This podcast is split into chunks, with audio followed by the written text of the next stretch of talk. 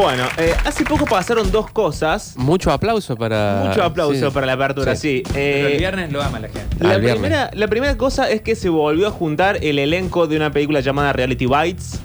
Eh, ya todos muy viejos. Ellos, eh, Winona Ryder, que está teniendo un problema con los gestos, hace muchos gestos por cada palabra que dice. Es rarísimo lo que le pasa en Stranger Things, pero estamos hablando de una peli de hace mucho tiempo atrás, exactamente el año 94, 1994. Fue conocida acá como Generación X, ¿o no? Generación X, sí, o, o mordida de realidad, o la Era realidad, una Ben cosa extraña. Exactamente, Ah, es y con Ethan Hawke. Y con Ethan Hawke. Cuando todos eran jovencitos y muy lindos ellos. Y la segunda cosa que pasó es que estuve repasando un artículo de una revista española que se llama Jot Down, la pueden encontrar así, donde el autor de la nota establece dos cosas que me parecen centrales, o al menos muy interesantes para que lo charlemos eh, entre todos. La primera, la nota se titula Viejoven, que es una mezcla un poco fea entre la palabra viejo y la palabra joven. Y lo que intenta dilucidar es qué sucede en ese periodo de la vida en que uno deja de ser joven, pero tampoco es específicamente la tercera edad. Vamos a decir 30, 35, 40, 45, es donde se, donde se para el autor. Un autor nacido entre los 60 y los 80, esto es en lo que se conoce y se denomina como generación X, al menos en los Estados Unidos, la mm, industria cultural de los Estados Unidos tiene la lógica de nombrar generaciones. La generación X, los millennials, los centennials, etcétera. Una- unas etiquetas que no, no cuadran tanto en Latinoamérica por una cuestión obvia. La realidad económica, social, política y sobre todo tecnológica de los, de los Estados Unidos no es la misma que la nuestra. Nosotros importamos esos conceptos, pero no son tan literales como sucede en los Estados Unidos. Entonces, este tipo cuenta cómo cuando uno crece eh, va afilando los bordes de la personalidad, esto es, se vuelve menos receptivo a lo que sucede, en primer lugar porque ya no le importa y en segundo lugar porque ya alcanzó una edad en la que tiene tres o cuatro certezas y se mueve dentro de ellas. Pero para ponernos en contexto, traje para leerles los primeros tres párrafos de eh, la nota. Son cortitos los tres, no, no se preocupen, pero es para que más o menos entendamos por dónde viene eh, la columna del día de la fecha, que tiene que ver con esto, con este autor eh, regresando a su casa mucho tiempo después, es decir, a la casa de sus padres, y lo que se encuentra y lo que cuenta es eh, lo siguiente. Hace poco volví a la casa donde viví hasta los 23 años. Fue en 1999 y apenas había vuelto. Abrí algún cajón con poco ánimo de revolver. Había entradas de teatro, de cine, billetes de metro de por ahí.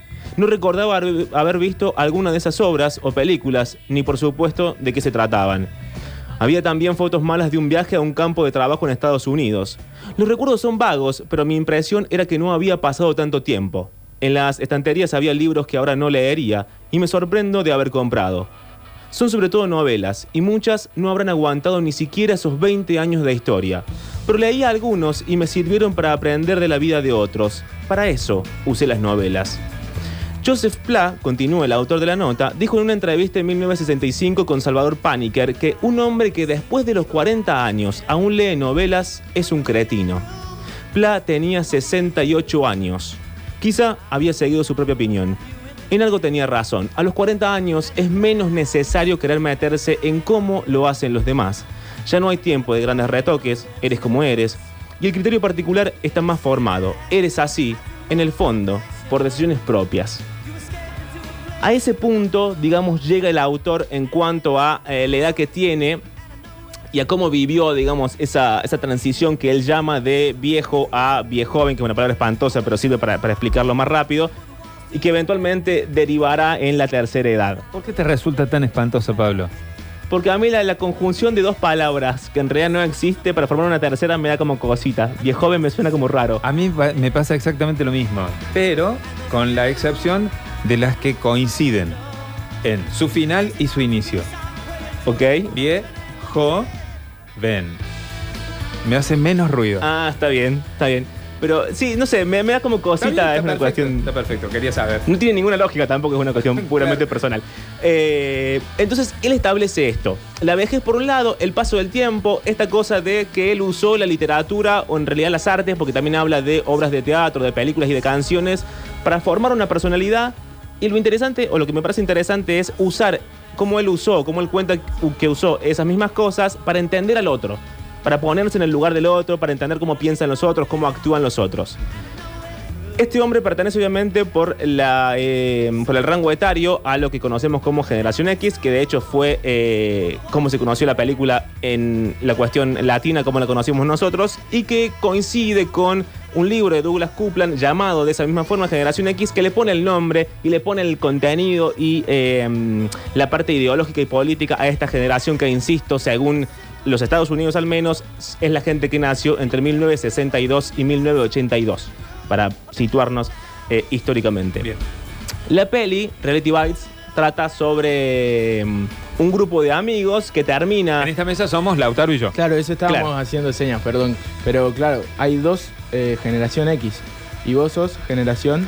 Yo sería millennial todavía, Millennial. sí. Eh, ¿qué año Vos naciste? también, en el 92.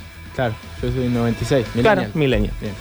Pasa que, insisto, digamos, eh, la lógica de Estados Unidos no es la misma que la nuestra. Nosotros no tuvimos, yo cuando era chico, acá no había internet. En Estados Claro. Unidos sí. Después, en el primer tiempo fu- fue Dial-Up. En Estados Unidos ya había banda ancha. Entonces no, no es igual, pero no importa. Eh, se entiende eh, el concepto. Entonces en la peli es un grupo de amigos que se gradúa. Winona Ryder, Ethan Hawke son los personajes principales. Hay un grupo de amigos bastante más grandes. Aparece eh, Ben Stiller también como un novio de Winona. Pero lo primero que vamos a escuchar es el discurso de ella, que así arranca la peli. De hecho, arranca con ella dando ese discurso de cierre de año. Y hace lo que toda generación hace, que es renegar de la generación pasada. Lo que ella dice, no queremos eh, sus BMWs, eh, no queremos su forma de vida, yo no quiero una casa de los dos niños y la familia utópica y el sueño americano. Eh, ustedes plantearon, le dice a- al hipismo, digamos, a, a los 60, le dice, ustedes plantearon la revolución, el amor y el cariño y todo eso fracasó y fue cambiado por las empresas, los zapatos taco alto y- y- y los autos. Y en un momento, ella, es un momento muy lindo como arranca la peli, porque si yo tengo la respuesta, ¿qué tenemos que hacer nosotros? Y no se sabe muy bien si ella se confunde, si se le pierde los papeles, o se olvida lo que quería decir, y dice, bueno, la verdad es que la respuesta no la tengo. Y aún así la gente a- atrás aplaude, como que en realidad no le importaba nada lo que estaba diciendo, porque aplaudió igual. Entonces, sí. Una Winona Ryder que a ese momento era como la pichona de Meryl Streep. Era como. Era todo. lo- el top. El proyecto Top, top. a- Sí. Era la, la actriz del momento. De hecho, ellos cuentan que hacen la película porque ella dice, hagamos la peli. Todos la siguen a ella porque ella era realmente el faro de todo lo que estaba bien eh, en el cine y, lo que se venía. Después, bueno, terminó bastante mal ella, pero eh, antes de llegar a eso, eh, escuchamos el discurso de apertura de Winona Ryder en la peli que se conoce en inglés como Reality Bites y en español como Generación X. Y se preguntan por qué los jóvenes se niegan a trabajar una semana de 80 horas solo para poder comprarse un BMW. Porque no nos interesa la contracultura que inventan. Winona No Ryder. viéramos cómo olvidan su revolución por un par de zapatos para correr. E Ethan Pero Hawke. queda la pregunta. ¿Qué vamos a hacer ahora? ¿Cómo podremos reparar los daños que hemos heredado? Compañeros graduados, la respuesta. En La respuesta es la cruda realidad.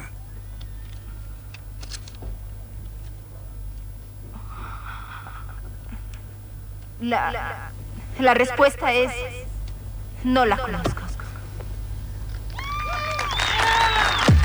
Con la locución de Dani Campos. sí. Tiene, tiene eso de la- todas las películas dobladas al latino que el locutor se sube arriba de lo que quiere y, y la presenta. Eh, pero veníamos hablando entonces de esta generación. Yo no sé, eh, ustedes lo sabrán mejor porque quizás sí se sienten más identificados con la época. Se hablaba de una generación desencantada. Se hablaba otra vez, como se habla muchas veces y durante mucho tiempo, de eh, la cuestión del no futuro, de no tener alternativas laborales, de no poder cumplir sus sueños. Recordemos un mercado también en los Estados Unidos. Acá no veníamos de otra cosa, veníamos de. eh, la dictadura militar, veníamos de cosas más duras, pero en los Estados Unidos se planteaba un eh, momento económicamente saludable y aún así la generación joven no tenía trabajo y no lo encontraba.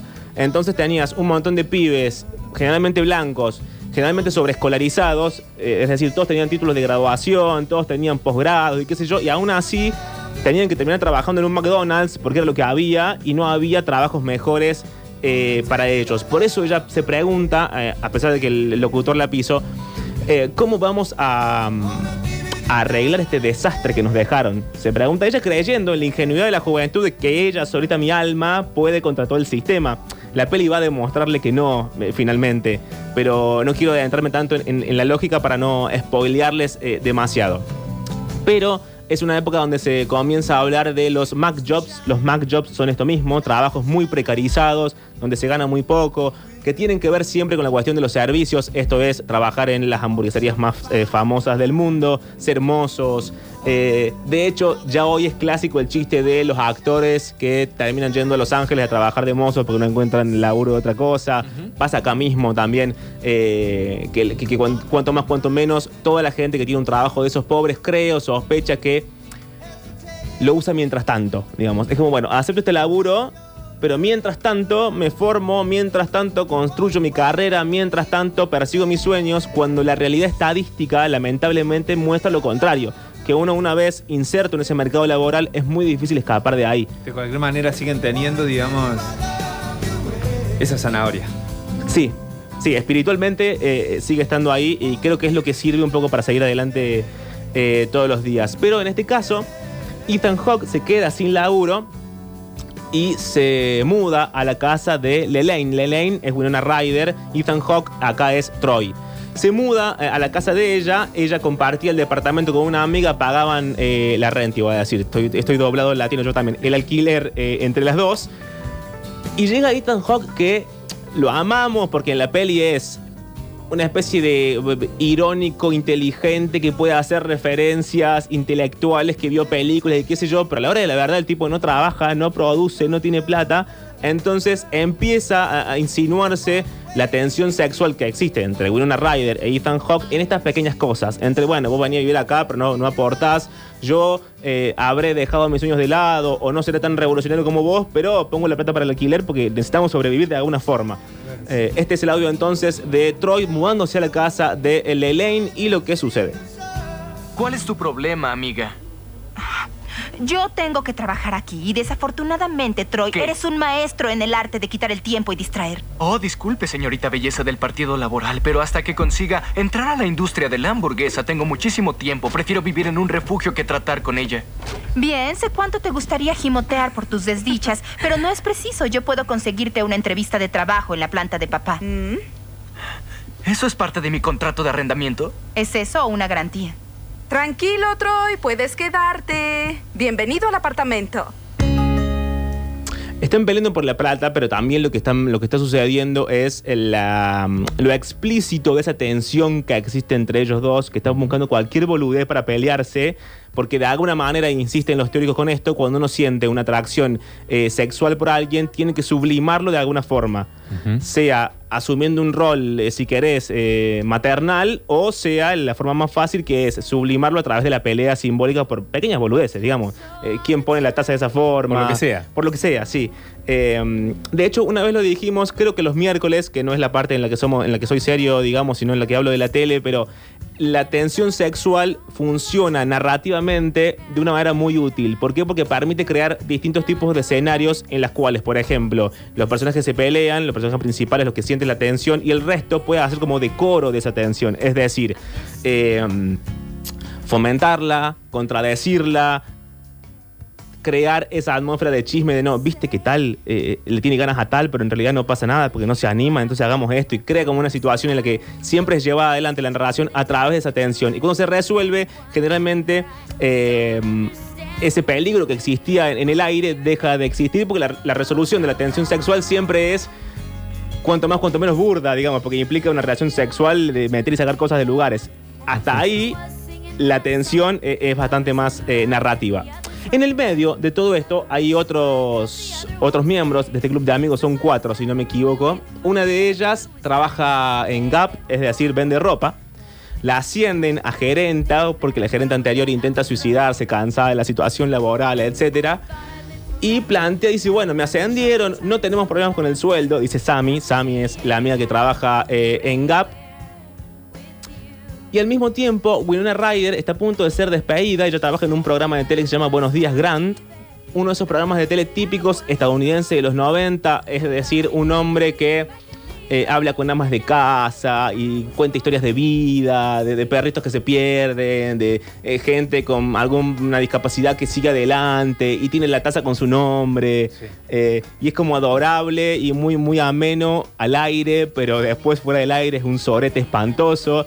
Ahí trabaja Winona Ryder y en un momento ya cansada lo que hace es le escribe mal las preguntas porque eh, vieron que en los Estados Unidos, acá no, se- no se usa tanto porque acá más, más improvisamos, pero en los Estados Unidos todos los conductores tienen sus, car- sus cartoncitos, digamos, sus, Sí. sus papeletitas con lo que tienen que decir. Improvisan muy poco. Eh, entonces ella se aprovecha de eso, la escribe mal las preguntas y eh, la, la terminan despidiendo. Pero en este, en este diálogo, antes de que esto suceda, Troy está triste o al menos no tan contento con esta situación de que le hayan ascendido a una de sus amigas a gerenta de Gap. Porque él sospecha o intuye, quizá como después lo demuestran las estadísticas, que este ascenso en realidad significa que ella va a dejar atrás sus sueños verdaderos para finalmente ser gerenta de Gap y ganar quizás muchísimo dinero, pero no haciendo lo que se suponía o lo que ella quería o lo que ella creía que eh, iba a hacer. En el medio se pelea con, con Winona Ryder porque ella le dice, bueno, mira, acá hacemos lo que podemos. Él le dice, ay, porque vos crees que sos la revolucionaria de Buenos Días Grant. Y en un momento que, insisto con esto, que es lo que vuelve a Ethan Hawke, a Troy, eh, bastante eh, seductor en la peli, que es, él termina de pelear con ella, suena el teléfono y él dice, hola, habla con el invierno de nuestro descontento. Es una cita de Shakespeare, de una obra de teatro que se llama Ricardo III, si no, si no me equivoco. Y que la obra arranca con un personaje que entra y dice, voy a, voy a citarlo mal porque no me lo sé de memoria, dice, y ahora termina el invierno de nuestro descontento porque eh, arranca el verano de nuestra felicidad con este sol de York. Lo que significa es, vamos a dejar de ser tristes porque el, el sol en la obra de Shakespeare va, Shakespeare va a iluminarnos y él lo usa como metáfora y como chiste y como ironía de, ay, ahora que tenemos un sueldo digno en Gap, vamos a ser todos felices. Y encima, para complicarlo más, quien llama por teléfono es Michael. Michael es quien va a ser de pareja de Winona Ryder durante una parte de la peli, que es Ben Stiller en la vida real. Pero entonces el audio de eh, toda esta situación, el ascenso de Gap, el teléfono, Shakespeare en el medio y eh, si se termina o no se termina el invierno de nuestro descontento. Troy, ¿estás contento? Reviento de felicidad. Se me ocurrió algo. Soy la gerente del almacén y soy responsable de todas esas camisetas de corte francés, cuello en B, ribeteadas y todo eso. Vaya, estoy en problemas. No, no lo estás. Sé que lo lograrás. No entiendo por qué este momento tiene que ser eh, memorable. Sammy, ¿no te das cuenta? Esta es tu única oportunidad de tomar parte en lo que. en lo que está destinado a ser grandioso. Laney va a revolucionar. Buenos días, Grant. Ay, Dios mío, cuánto lo siento, no tenía idea. Ah, sí, miren quién se burla. Todo lo que haces aquí, Troy, es acostarte y comer y mover el control remoto. Yo no tengo la orden de hacer del mundo un sitio mejor.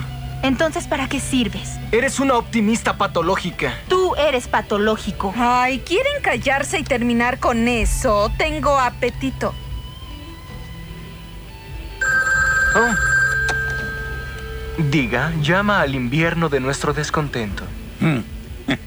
ah, aguarde. Te llama un tal Michael. Hay algo que se pierde en el doblaje, que es que en inglés, vieron que en un momento una de las, de las personajes que es Sammy dice algo así como, bueno, terminen con esto que tengo hambre. Sí.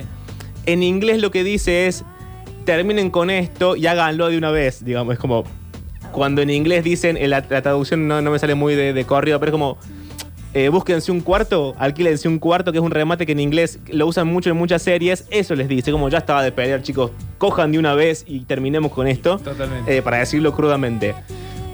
Una de las cosas que marcaron esta generación, decíamos antes, era el descontento. ¿Por qué? Porque otra vez, como ya había pasado antes, porque es algo que se repite en casi todas las generaciones, no había sensación de futuro. Eh, todo lo que se planteaba como un sueño posible, recordemos que la generación X viene de los baby boomers. Los baby boomers es eh, aquella gente que nació en eh, la Segunda Guerra, y que se llama Baby Boomers porque volvieron de la guerra y tuvieron muchos hijos, digamos. Y formaron esas familias clásicas que conocemos estadounidenses de la casita prefabricada, los dos hijitos nene y nene rubios, eh, el autito, la hipoteca, que después fue derivando en el marido golpeador y la mujer borracha, eh, en, en sus peores casos y en las separaciones. Bueno, la generación X es hija de sus padres. Claro. Entonces no tienen un modelo, digamos, familiar tradicional para seguir porque saben que ese modelo así impuesto fracasó. Y al mismo tiempo no pueden conseguir trabajo porque no hay mercado laboral para ellos, no importa cuántos títulos universitarios uno tenga.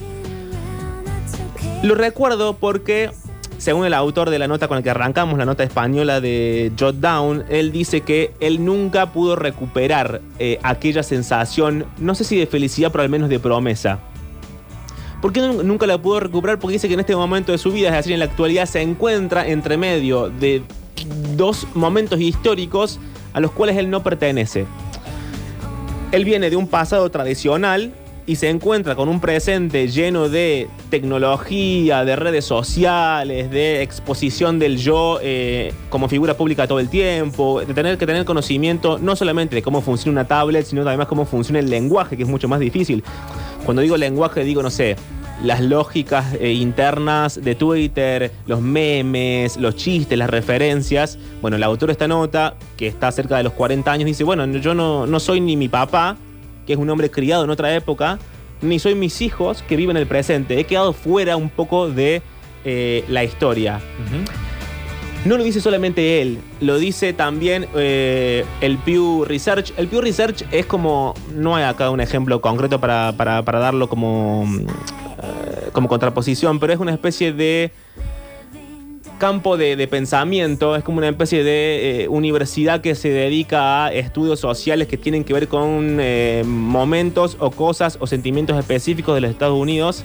En inglés es un think tank, sería eh, la, la- la palabra específica, que hizo un estudio sobre la generación X, es decir, insisto, gente nacida entre los 60 y los 80, 1960 y 1980, y concluyó lo siguiente. Esta generación ignorada tiene hoy entre 34 y 49 años que puede ser una de esas de las razones por las que desaparece de la historia sobre la demografía y el cambio sociopolítico. Están centrados en el tramo medio de la vida, es decir, vacíos de drama y escasos de grandes etiquetas. Así lo define este centro de investigación y así lo siente también el autor de la nota, ¿no? Esta especie de eh, no presencia o no lugar eh, en la historia, en cómo se sucede eh, el mundo de lo cotidiano. Según él, la generación de la edad mediana no trae las novedades de los jóvenes ni celebra los éxitos de la vejez. Esto es, otra vez, estar en el medio. Este estar en el medio es algo que ya sentían ellos cuando eran jóvenes, por, por, por raro que parezca, porque parece que estoy haciendo una especie de apología de la juventud, cuando no creo que la juventud sea nada bueno per se. Eh, creo que ser joven no te convierte ni en más bueno, ni en más inteligente, ni en más nada, solamente por ser joven, como así ser viejo no te convierte ni en más tonto, ni en más nada, solamente por ser viejo. Pero esta ausencia entonces de, eh, de sentido, esta ausencia de conocimiento de cómo funciona la felicidad, o esa idea de que la felicidad es algo que estuvo en algún momento, que por alguna razón lo perdimos y no lo podemos recuperar, se da en un diálogo dentro de la peli, está Winona Ryder, es decir, eh, Lelaine con Michael, es decir, eh, no me sé el nombre del comediante ahora porque me olvidé, pero es otro Ben de los- Stiller. Ben Stiller, gracias. Están cenando en una de sus primeras citas y empiezan a hablar de cómo siente cada uno la felicidad y esto es lo que dicen entonces Ben Stiller y Winona Ryder. Y me sentía tan feliz en la azotea de nuestra casa mirando las estrellas. Quiero volverlo a hacer, solo quiero mirar las estrellas y darme tiempo para oler todo lo que hay. Porque es como...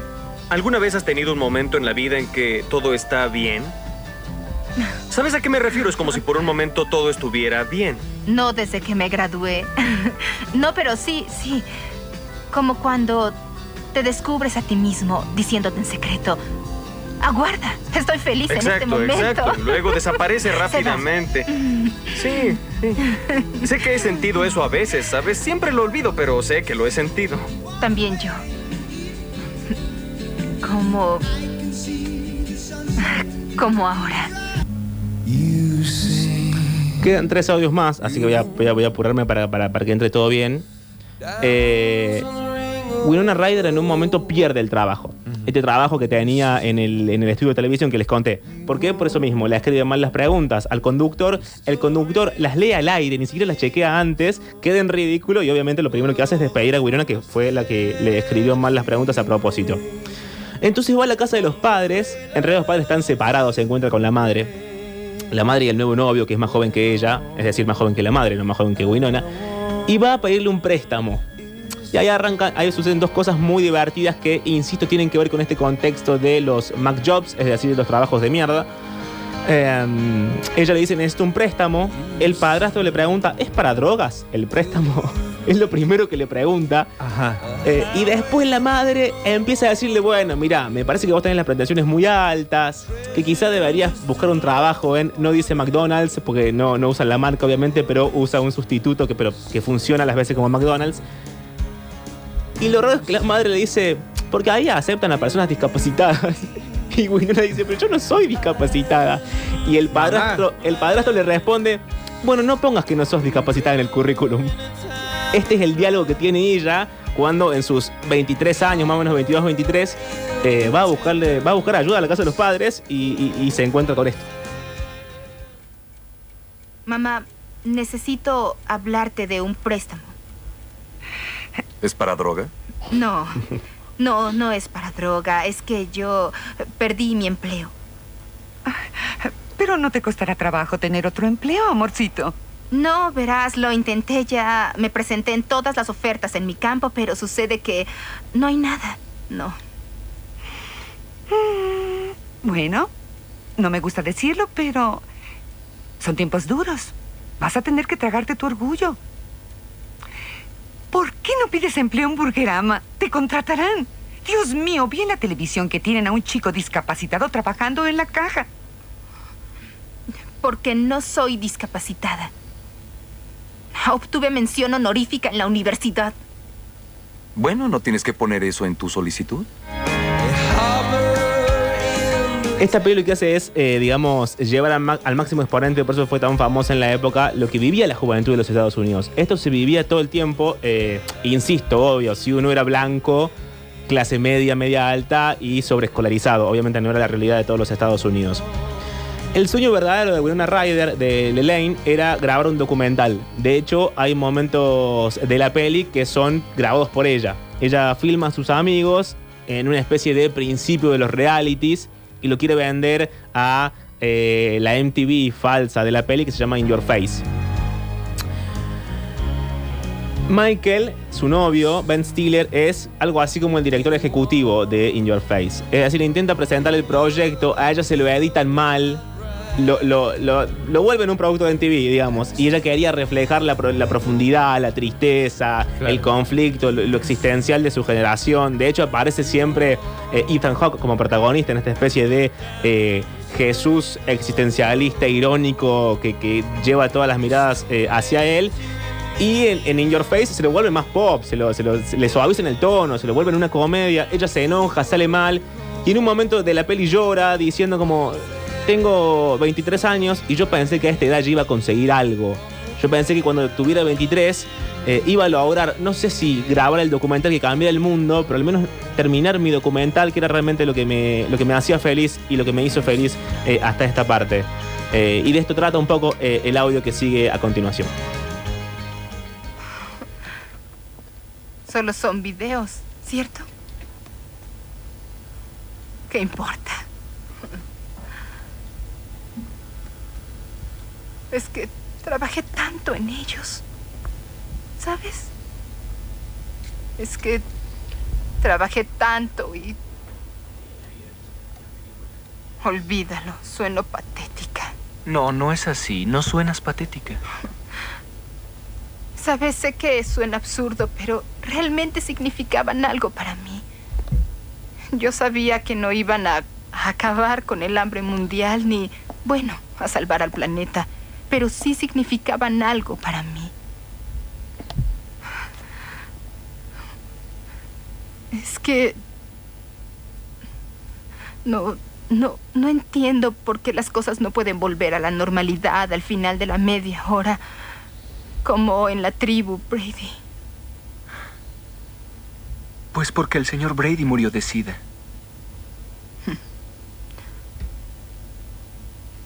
Las cosas no resultan así. Yo realmente iba a ser alguien a los 23 años. Linda, lo único que tienes que ser a los 23 años es ser tú misma. No sé lo que es ser yo misma. Yo sí. Y, y todos la amamos. Yo la amo. Y... Ella me rompe el corazón una y otra vez, pero... Pero la amo.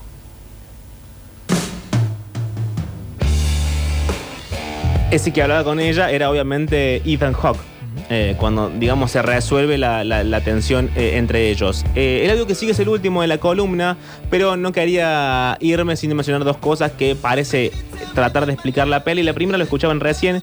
Él le dice: Lo importante es que seas vos misma, que quizás la vida no sea qué trabajamos, cómo trabajamos, cuánto trabajamos o qué tan eh, um, cercano a nuestros sueños es nuestro trabajo, sino que en última instancia no somos nuestro trabajo y somos esa persona que, que- que sucede por fuera de eso. Hay una cita de un libro, ahora no, no no me puedo acordar el título porque se me acaba de ocurrir y no, no me lo anoté, que dice una cosa muy interesante que se podría resumir en la siguiente frase, soy todo lo que los demás no saben de mí.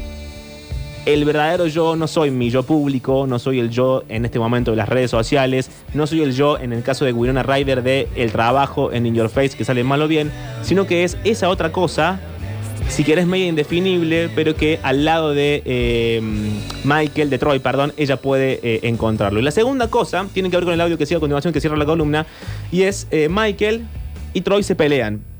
Están en un bar con Winona Ryder, salen los dos afuera y empiezan como a discutir, solamente hablando, no, no es que se pegan.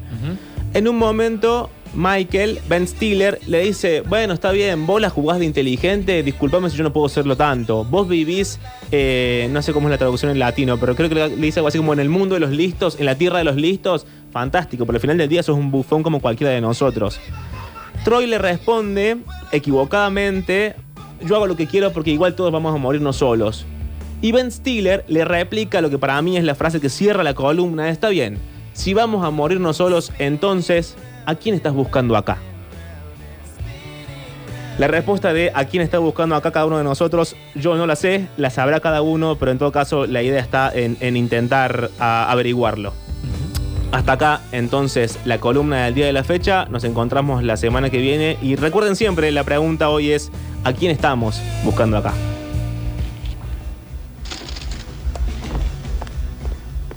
Ah, bien hecho, muy bien hecho, en serio. No quiero escucharlo de ti.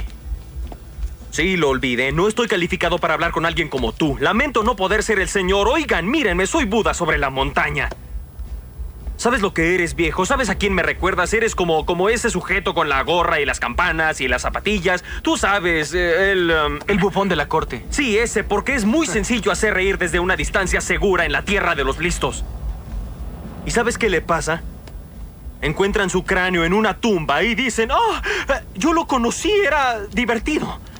Y el sujeto, el bufón de la corte, muere sin compañía. ¿Escuchaste eso en algún festival medieval?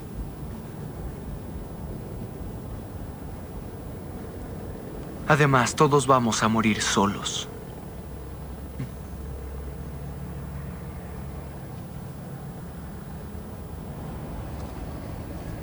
Si realmente crees eso, ¿a quién estás buscando aquí?